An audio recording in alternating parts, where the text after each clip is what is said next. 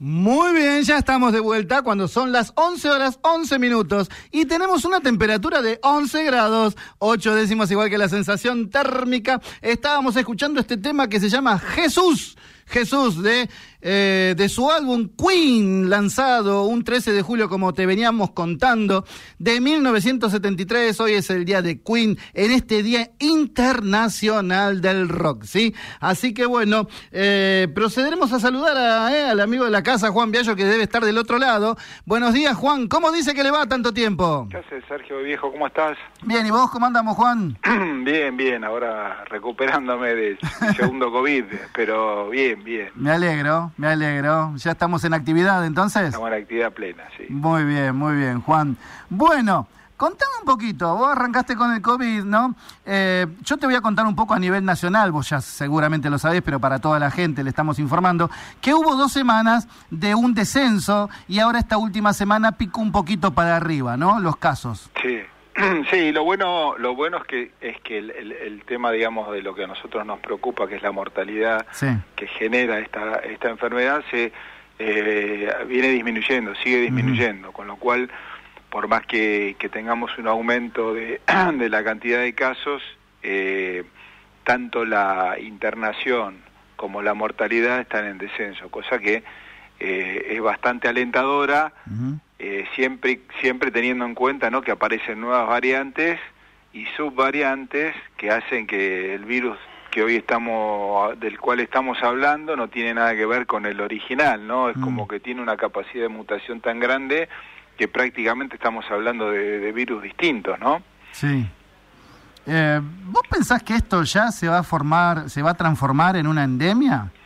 Mirá, es, eso es eso es lo que lo que lo que se está monitoreando como para poder decir bueno salimos de este tema pandémico y pasamos a ser en, pasamos a estar en un ambiente endémico en el cual haya lugares en los cuales hay algunos brotes y demás que pueden ser controlados y ya tener digamos sacarnos este fantasma de encima pero todavía no estamos en condiciones de o por lo menos la Organización Mundial de la Salud no está en condiciones de de, de, anunciarlo justamente por lo que estaba hablando anteriormente, ¿no? La capacidad de mutación que tiene mm. este virus en sus variantes y mismo eh, hablo de las subvariantes porque el Omicron que, que, hoy está dominando en Europa, el, el BA5 y el BA4, no tiene nada que ver con el original que, que, que se describió o que secuenciaron en Sudáfrica de la, de la, de la, de la primera hora, ¿no? Prácticamente es un, es un virus distinto y sobre todo que tiene mutaciones en el lugar donde todas las vacunas eh, centran su poder de generar anticuerpos, ¿no? Que es en la proteína de la espiga, ¿no? y, y, contame un poquito, Juan, vos estás con la cuarta dosis ya. Sí, sí, sí, sí. ¿Mm? ¿Y Cómo, cómo fue lo, lo tuyo? ¿Fue leve? Sí, no, la verdad que fue... Porque el primero me acuerdo que fue bastante claro, el primero no teníamos ninguna, no tenía, no había vacuna, ¿no? Y sí, fue un tema, ahí tuve un tema pulmonar complicado, tuve unos días de terapia, pero pero el último fue, la verdad que no, no, no tuvo la... Habiendo conocido el primero, eh, y, y, y ya objetivamente pues lo puedo lo puedo describir, la sintomatología fue mucho menor, fue solamente tuve un día solo de fiebre y mucha mucha congestión, mucho vía aérea superior, por eso me, me, me, me hisopé y, y obviamente para, para no contagiar a nadie en el hospital hice el aislamiento correspondiente. ¿no? Y contame, ¿lo que te pasó a vos le, le, le, pasó con frecuencia ahí a tus compañeros, a tus colegas? Sí, sí. ¿Sí? sí tener, tener tener eh, positividad de COVID con la cuarta dosis le pasó a varios. Mira. Pero todos lo tuvieron en forma, con sintomatología leve. Mm, sí. Leve. Y ya que estamos hablando de las, de las vacunas, Juan, contame cómo, cómo está el tema acá en San Isidro. Y bueno, eh, tenemos un, un, porcentaje muy alto de, de, de, de dosis completas, eh, un poquito por arriba de la de la provincial y bastante por arriba de la, de la nacional, ¿no? Tenemos como un 70% de, de cobertura con tercera dosis, ¿no? Eh, mm, bastante. que, que, es, que es un número importante, sí. Mm, más, Y bueno, y se más que a nivel nacional. Sí, sí, más que más que a nivel nacional.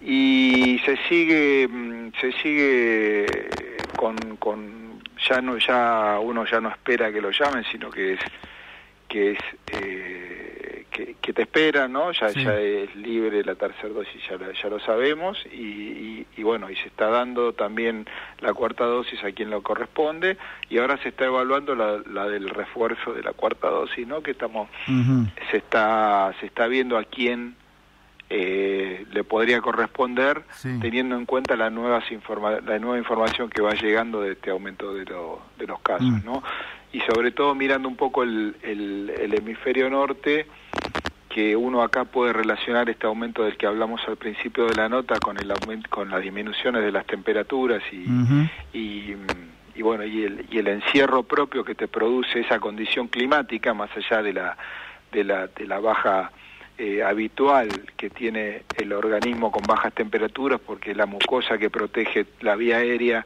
se seca y hay una se, Ujú. se inflama y hay una serie de, de, de temas que el frío hace que sea más propenso a inflamaciones respiratorias Claro, eh, más allá de eso se está notando también en el hemisferio norte que hay un aumento sí. eh, por las variables que son cada vez más de, de- de alta contagiosidad.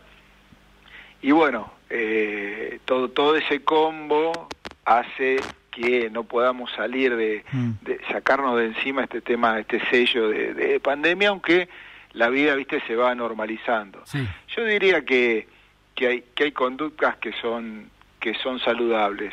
Sí. Eh, por ejemplo, el uso del barbijo es opcional eh, en la calle. Obviamente, todo el sistema de salud es obligatorio eh, porque la concentración de, de, de pacientes positivos en los lugares de salud obviamente es mayor que la, que la población general, así que sigue siendo obligatoria dentro de lo, del sistema de salud de San Isidro, pero creo que las prácticas de las cuales venimos hace dos años insistiendo, el distanciamiento, airear los ambientes, el lavado de manos y el uso del barbijo en las en los lugares donde son muy concurridos creo que debe ser debe ser la norma individual que debemos, que debemos respetar cada uno como para poder aportar a la solución del problema. Sí, sí, yo, yo creo que se respeta y bastante, ¿eh? se respeta y bastante. No sé cómo es hoy día el tema del transporte público, si es a nivel nacional, provincial el que, que, que rige una norma, pero creo que todavía en el transporte público se tiene que estar utilizando el barbijo, ¿no? Eh, ¿O es opcional en, en la ciudad de Buenos Aires lo eliminaron. Sí. Eh, en la provincia de Buenos Aires es, es recomendado. Ujú. Con lo cual, eh, igual la gente lo, lo, Lo utiliza, respeta, lo respeta bastante y creo Sí, que sí. es una es una sana una norma sana, ¿no? Sí, porque no sé si tuviste la oportunidad de previo a la pandemia los los la- la- los países digamos que tienen alta alta densidad poblacional Japón. China y demás los ves a los Era un hábito en cuidaban ellos. ellos antes de la pandemia no Era un hábito ya en Era ellos. un hábito en ellos Sí, sí. y por algo pasa, ¿no? Mm. Eh, obviamente en este caso tenemos un virus que es mucho más complejo, pero también te pasa, te, te sirve para otros virus respiratorios, como puede ser el de la influenza, el de la Claro. gripe y demás, ¿no? Sí, sí, sí. Así que El- el creo que es una, pasó a ser, norma ¿viste? sana. Pasó a ser, eh, y yo veo, porque yo, bueno, en la calle uno no lo, no lo utiliza cuando va caminando, ¿verdad? Pero lo que hago yo, que yo lo llevo en la mano, Sí. ¿no? Y veo que mucha gente lo lleva en la mano. Sí, Y- es, y una, es una sana costumbre que está ha quedado. bueno. Sí, sí.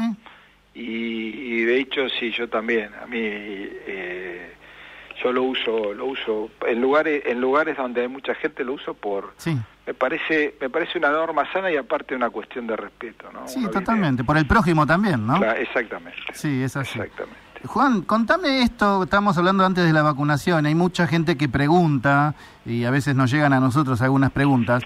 Vos lo, creo que lo dejaste ya establecido, que la tercera dosis es libre y uno se puede presentar en cualquier momento, ¿verdad? es así sí sí Bien, perfecto. Ahora, con respecto a la cuarta dosis, ahí hay un poco la duda y mucha gente se está preguntando, ¿qué hay que sacar? ¿Turno? ¿Hay que esperar que me manden? ¿O cómo son los procedimientos? Sí, vos también te podés presentar con el certificado médico correspondiente, que tenés alguna enfermedad prevalente. Eh, te podés presentar también con, con los pasajes, si es que vas a algún lugar donde te exigen que tener dosis completa de una que vos no lo hiciste, por ejemplo, si tuviste un Sputnik y no y no es aceptada en un lugar donde donde vos eh, querés, querés viajar, eh, te tenés que presentar con, con, con el pasaje y, o, con un certificado que, estás, que vas a ir a tal lugar y te dan esa dosis, aunque no tengas la edad correspondiente y obviamente los mayores de 50 años eh, se presentan y directamente tienen la cuarta dosis. O sea que mayores de 50 se pueden presentar tranquilamente. Comorbilidades y aquellos que necesiten por una cuestión administrativa eh, tener la dosis con las vacunas. ¿Y de, eh, ¿Y de, no ser así, que tenés que estar esperando? ¿Que te vuelva otra vez el turno? No, no, no, no, porque por, por, por es decir, eh, esto va a una evaluación constante, ¿no? Entonces se va viendo de los que están dando positivos qué cobertura de qué cobertura de, de, inmunidad tenés con las dosis con las dosis que tenés aplicadas y probablemente en algún momento empiecen a bajar eh, el límite para la, para dar la cuarta dosis o empiecen como ahora con los refuerzos de la cuarta dosis en algunas personas que lo necesiten específicamente, eh, que se está, se está viendo que, que tienen algún tipo de inconvenientes en cuanto a a este a esta pérdida de inmunidad que se generó artificialmente ya sea con la con la vacuna o naturalmente por haber tenido covid eh, bueno se va, se va, viendo digamos cómo va mutando cómo va cambiando las necesidades que tenés en el esquema de, de vacunación. Yo creo que tendemos a eh, a una vacuna a una dosis anual por lo menos es lo que se planea una dosis anual mm en una vacuna que sea polivalente dentro de la dentro de todas las dentro de todas las infecciones que se producen por virus respiratorios y me parece que vamos hacia eso. ¿no? El año que viene ya vamos ahí, me parece. Y, y, y, también un poco a cambiar el esquema, se están haciendo, hay nuevas plataformas de las, de las vacunas eh, más modernas, sobre todo las que trabajan con ARN, para que ya van ya también han evolucionado en cuanto a, que generan la inmunidad artificial sobre otras partes del virus, no solamente sobre la espiga, que, que ya son parte del genoma de las nuevas eh, variantes y subvariantes, ¿no? Entonces ya vas a tener eh, vacunas con más efectividad y como te la vas a dar todos los años, se va a ir estudiando, igual que se hace con, la, con las cepas de la influenza, de la, de la gripe, mm. eh, va a ir cambiando el tipo de vacuna que se va dando, ¿no? Y sí, ahora estamos trabajando con un poco más de tiempo, me imagino, ¿no? Ay, claro, exacto.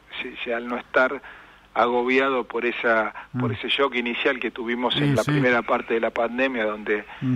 los pacientes llegaban muy mal al hospital y había tenía una alta tasa de mortalidad en lugares que tenían unos buenos sistemas de salud eh, bueno eso alarmó obviamente a, a todo el mundo y ahora por ahí se trabaja con un mayor, aunque sigue siendo un problema a nivel global, se trabaja con un poco más de, más holgado, más, más holgado, exactamente. Eh, decime, eh, actualmente acá en San Isidro, ¿dónde se están vacunando? Uno es el, Arenaza, ¿verdad? Claro, y otro es el, el Campo 1 y, y después hay hay postas itinerantes, ¿no? Eh, recordemos que que es la provincia la, la encargada de la todavía de la vacunación.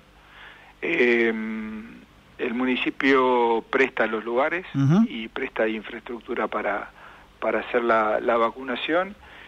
Y, y, bueno y hay y hay eh, postas que las van las van eh, publicando en la en la página tanto en la provincia como, como en la de San Isidro cuando nos informan el lugar eh, que, la, que, van que van siendo itinerantes y está bueno porque mucha gente no es que no se quiera vacunar, sino no encuentra el, lugar con, los horarios que tiene como para poder como para poder hacerlo, ¿no? Entonces es una buena idea la de las postas itinerantes. Acá, por ejemplo, el Arenaza y el Campo 1 me imagino que son horarios normales, de, de, de, 8 de la mañana. Como siempre, sí, de 9, ¿De 9? A, a 16. A 16 horas, claro, perfecto. Perfecto. Bueno, y por último, Juan, te enteraste, me imagino ya, del caso de Sarampión, ¿no? De Vicente López. De Vicente López, la nenita de dos años, ¿no? Sí, sí, sí. Eh, sí, bueno, estamos en alerta a todos los sistemas. Eh, ya con el manual de procedimientos de cómo de cómo encarar el, el, el problema de esta, esta nueva enfermedad eruptiva y, y bueno, como siempre, vigilando y, mm. y, estando en contacto con el resto de los de los de las áreas eh, sanitarias como para poder tener una respuesta global, ¿no? Una respuesta integral a, mm. a, la, a la problemática. Lo bueno es estar interconectado e intercambiar las la, más allá del monitoreo epidemiológico que se hace en forma obligatoria, estar conectados y, y tener una información ágil sobre el tema, ¿no? Sí, sí, estaba, estaba informándome un poco que Argentina es uno de los pocos países libres de sarampión y desde el año 2000 que no tenemos este un, un caso. O sea que, o sea, bien por un lado, ¿no? Pero ahora, eh, como decís vos, alerta nuevamente. Sí, se hizo una campaña muy fuerte de sarampión eh, durante mucho tiempo. Mm. Eh, había repuntado eh, el, el, número y se reforzó previo a la pandemia, ¿no? Pues se había perdido esa ese ejercicio es el músculo que teníamos sobre el tema de la mm. de la vacunación creo que se había que hubo que se relajaron los controles en los lugares donde vos tenés que exigir los certificados de vacunación es decir mm. uno por ahí nosotros tenemos forma de seguir a los pacientes que, por ejemplo, nacen en el sistema, ¿no? Eh, que es más o menos el 50% de los nacimientos de San Isidro. Ahora, el otro 50% que, que está en, un, en, el sector privado o en el de la seguridad social, nosotros no tenemos mm, acceso al seguimiento de ese paciente. Entonces, tampoco tenemos el seguimiento de cómo se vacuna y cómo, eh, por ejemplo, las prepagas tienen convenios con, no sé, con, institutos que están en capital, se vacuna en capital y hay un subregistro en, San Isidro, por ejemplo, entonces vos preguntás qué nivel de vacunación tenemos oficialmente, se vacuna en la farmacia, se vacuna en ciertos lugares que no, que no, que no lo notifican en forma obligatoria como lo hacemos nosotros, entonces te da en los sectores que tienen eh, una parte de su sistema de salud que es privado de la seguridad social te da que tenés bajo nivel de vacunación porque hay un subregistro de los otros sistemas, ¿sí? Mm. Entonces, en esos casos lo que nosotros insistimos es que en los lugares en los cuales se debe exigir la certificación de la vacunación, que es al inicio de la de la actividad escolar, se tenga en cuenta que hay que hacerlo, ¿sí? Mm y ahí sí nosotros podemos filtrar si bueno no ingresa ningún chico que no esté vacunado. Claro. obviamente que si vos haces un estudio general la mayoría está vacunado pero con el tema de, de, de la pandemia los últimos dos años particularmente hubo una baja en cuanto a acercarse al sistema de salud por temor a, la, infección con el con el COVID y se dejó de vacunar otro algunas otras de las vacunas de calendario que son muy muy importantes no por eso nosotros reforzamos e insistimos en eso en cada uno de los centros de atención primaria por lo menos en los pacientes que nosotros tenemos registrados en nuestro calendario ir a buscarlos y completarles todos los esquemas de mm. vacunación sí Vos sabés que mientras hablabas y comentabas esto, no se me vino a la cabeza enseguida, ¿no? Digo, mira todas las consecuencias de la pandemia, de este COVID, ¿no?